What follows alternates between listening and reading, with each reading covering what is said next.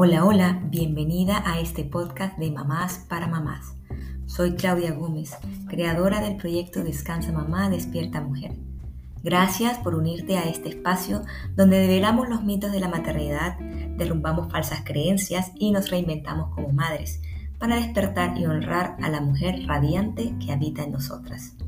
Buscar el equilibrio entre la madre y la mujer es nuestra tarea diaria porque una madre feliz es el mejor cimiento para una familia feliz. Y las familias felices son las que cambian al mundo. Bienvenida a este espacio, tu espacio de cambio y renovación. Empezamos.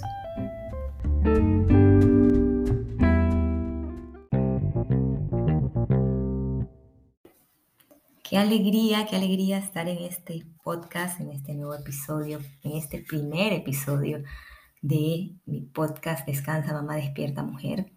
Eh, antes que nada quiero presentarme. Mi nombre es Claudia Gómez, soy colombiana, vivo en Ecuador y bueno, tengo en este momento cuatro hermosos hijos, estoy felizmente casada hace seis años y bueno, este proyecto ha nacido de muchas experiencias anteriores vividas en mi corazón y que hoy eh, me honra querer compartirlas con todas las madres a las que les pueda servir. Eh, todo lo que encontrarás en este podcast nace del corazón, de la experiencia real de una madre real, imperfecta, pero que lucha cada día, como sé que somos muchas madres eh, en el mundo. Este proyecto empezó mm, desde mi propia realidad y eso es lo que te quiero compartir en el episodio de hoy. ¿Por qué nació Descansa Mamá y Despierta Mujer. Bueno, primero que todo, eh, para contextualizar un poco mi experiencia, como te dije, tengo cuatro hijos. Mi hija mayor en este momento tiene cinco años y el menor tiene uno. Así que te podrás imaginar que mi vida es un poco caótica porque tengo muchos niños pequeños. Cuando nació mi primera hija, eh, yo trabajaba, ¿no? Normal. Y bueno, al, no sé, este, contemplar la maravilla de ser madre, la maternidad y ver a mi bebé tan pequeña, decidí dejar de trabajar, con mi esposo decidimos, ¿no? Dejar de trabajar para dedicarme 100% a ella. Esta decisión, que no fue fácil, vino acompañada de cierta experiencia de mi infancia personal, donde mi madre trabajaba muchísimo, era una mujer emprendedora, brillante, maravillosa, radiante, pero ella, eh, bueno, se volcó al 100% en sus proyectos y siento que olvidó un poco mm, verme o acompañarme en varias etapas de mi vida, ¿no? Entonces, recuerdo que cuando tomamos la decisión de dejar de trabajar con mi esposo y eh, yo sentía un poco esa necesidad de que mis hijos, en ese caso Emma, que era la primera, tuviera la experiencia de tener a su madre un poco más cercana, ¿no? Y bueno, ese fue como mi primer, mi primer motivo. Y ahí fueron pasando los años y bueno, después vino, después de Emma vino Flavio, luego vino Samuel y luego vino Francisco, cada uno con un año y medio de diferencia. Es decir, yo pasaba embarazo, lactancia, embarazo, lactancia, embarazo, lactancia. En este proceso, en estos años donde me volqué a ser mamá, sentí por un momento que algo de mí se disolvía, que yo me había simplemente convertido en mamá y ya. Algo dentro de mí se fue apagando internamente, ¿no? Comencé a olvidarme de mí, de mis necesidades. Creía de alguna manera que una buena madre era la, aquella la que se volcaba y olvidaba todo de ella para hacer feliz a los suyos. Y no entendía en ese momento que mi bienestar en realidad es el pilar y el sostén de mi propia familia. Todo esto, esto mm, lo encontré de choque, de golpe, justo cuando me enteré que estaba embarazada de mi cuarto hijo. Eh, bueno, sí, nosotros queríamos una familia de cuatro, bueno, mi esposo, yo quería tres, pero estaba abierta la posibilidad. Pero lo que no estábamos preparados o listos era para tenerlos tan seguidos. Y bueno, unas pequeñas fallas en los cálculos, una bendición al final, porque creo que mi cuarto hijo me trajo luz me trajo luz. Claro, en el momento en que yo me enteré que estaba embarazada de mi cuarto hijo, me sentí morir, eh, sentía que el caos que ya llevaba mi vida se iba ahora a multiplicar por cuatro.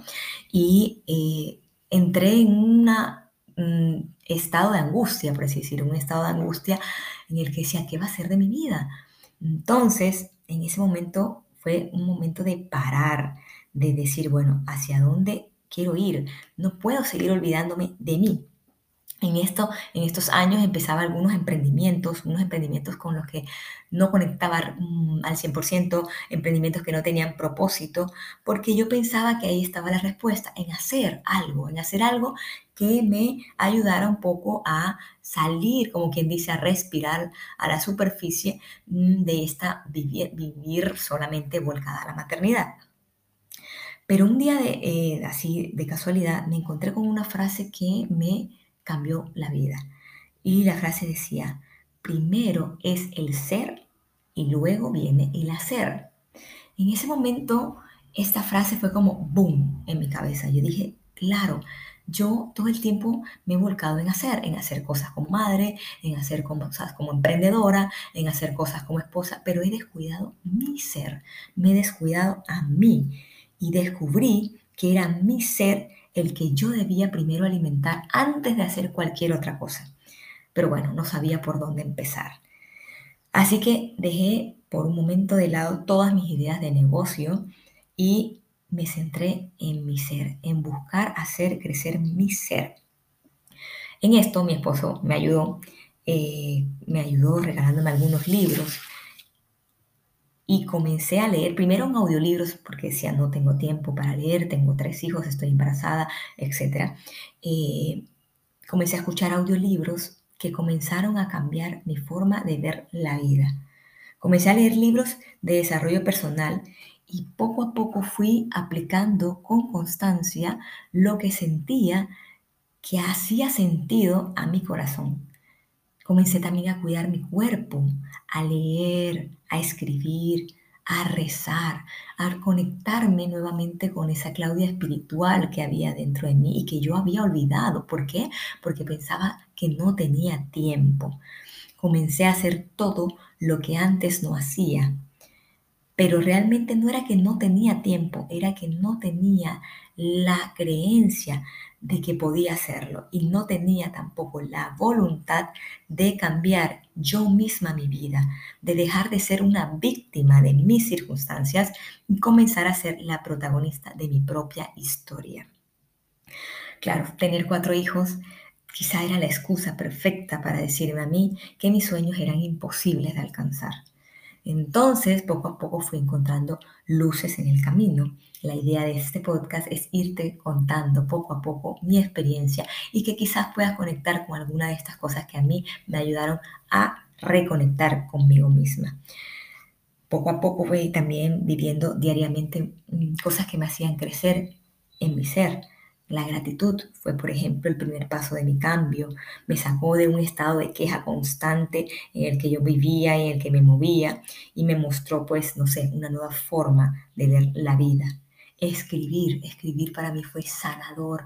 Lo hacía y lo hago diariamente y mis pensamientos comienzan a tener un orden, todo lo que estaba dentro de mí, que era como una madeja así enredada, cuando escribo se va haciendo más maleable, más entendible. Yo misma me entiendo mejor.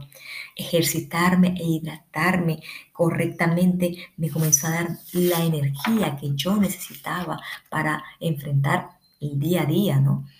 Educarme, leer, hacer cursos, me llenó el intelecto de ideas, no sé, innovadoras. Comencé a seguir a personas admirables que me enriquecían con sus enseñanzas, a escuchar podcasts.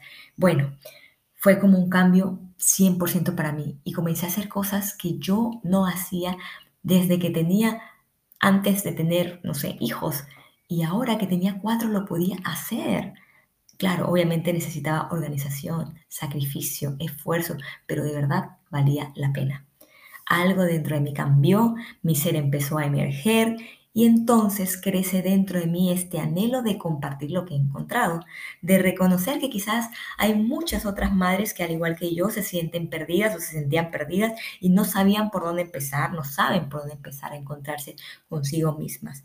Vi claro mi propósito todo se ordenó dentro y fuera de mí, porque cuando yo comencé a pensar en mí, a crecer internamente y externamente, mi familia comenzó a despuntar también. Mis hijos son más felices, mi esposo obviamente es más feliz, es mejor una esposa feliz que una esposa quejumbrosa, ¿no? Entonces, todo dentro de mí cambió y esto se reflejó en mi exterior. Así nació esta idea de crear un espacio para madres, un espacio de encuentro, un espacio de renovación, un espacio donde todas esas madres abnegadas, a las que siempre siguen dando todo de sí, pero que se les olvida ser mujeres, este es tu espacio. Comprendí que la clave de una maternidad exitosa no es la entrega absoluta y desbordada hacia los hijos, sino vivir el sano equilibrio entre el amor y el amor, bueno, el amor propio y el amor a, a los nuestros. Llevo un año ya en este proceso de crecimiento y obviamente todavía queda muchísimo por aprender, muchísimo por, por caminar y eso me entusiasma, me llena de, de pasión aún más. Yo simplemente soy una madre feliz, real, imperfecta, con altos y bajos como todas, pero bueno, dispuesta a sacarle el jugo a la vida, a romper mitos que nos atan, a seguir eh, creciendo cada día y sobre todo con la misión de propagar en el mundo un mensaje, el mensaje que descubrí y que he descubierto estos, este tiempo que llevo caminando en este proceso de crecer. Mi mensaje es el siguiente, solo una madre feliz puede formar una familia feliz y las familias felices son las que cambian el mundo. Este proyecto, esta idea, este espacio es mi contribución de tratar de hacer un mundo mejor. Las madres necesitamos ser madres felices, ser madres equilibradas, ser madres a tiempo completo y ser mujeres radiantes a tiempo completo también. No se puede desligar la una de la otra. ¿Por qué? Porque cuando la mamá se, se exaspera, se estresa, cuando la mamá no, no encuentra el camino es porque de repente ha olvidado también escuchar a la mujer que hay dentro. Cuando la mujer brilla, la mamá deslumbra. Punto.